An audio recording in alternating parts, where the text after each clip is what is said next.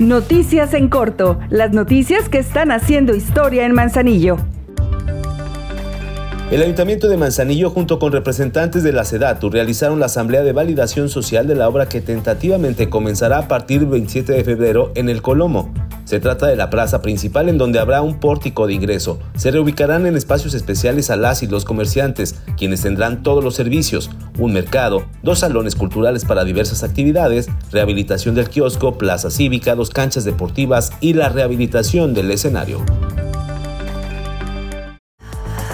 Aprovecha que en febrero te ofrecemos el 13% de descuento en el pago de tu impuesto predial. Atención, si eres jubilado, pensionado de la tercera edad o si tienes alguna discapacidad, paga solo la mitad. Tu pago se refleja en más obras y mejores servicios públicos. Por amor a Manzanillo, seguimos haciendo historia.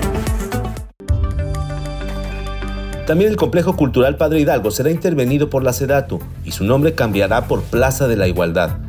Ahí se reubicarán las canchas, la concha acústica, la cual se buscará que esté techada y tenga camerinos. Se arreglarán las calles de la periferia y a petición de algunos vecinos también se atenderán cuestiones de drenaje. El Ayuntamiento de Manzanillo llevó a cabo las Jornadas por la Paz. En esta ocasión, la Escuela Primaria Glorelena Zamorano Huerta de la Colonia El Jabalí, en la delegación de Santiago, fue la sede de estas actividades donde los valores y el buen comportamiento fungieron como uno de los principales objetivos. Estas actividades, lideradas por la presidenta municipal Griselda Martínez en coordinación con el Sistema Municipal de Justicia Cívica y el Gabinete de Paz de la Comuna Manzanillense, interactuaron con las y los alumnos de este plantel educativo, quienes pudieron reafirmar los valores que como personas deben tener. Ahora ya estás bien informado del acontecer de nuestro municipio. Trabajamos por amor a Manzanillo.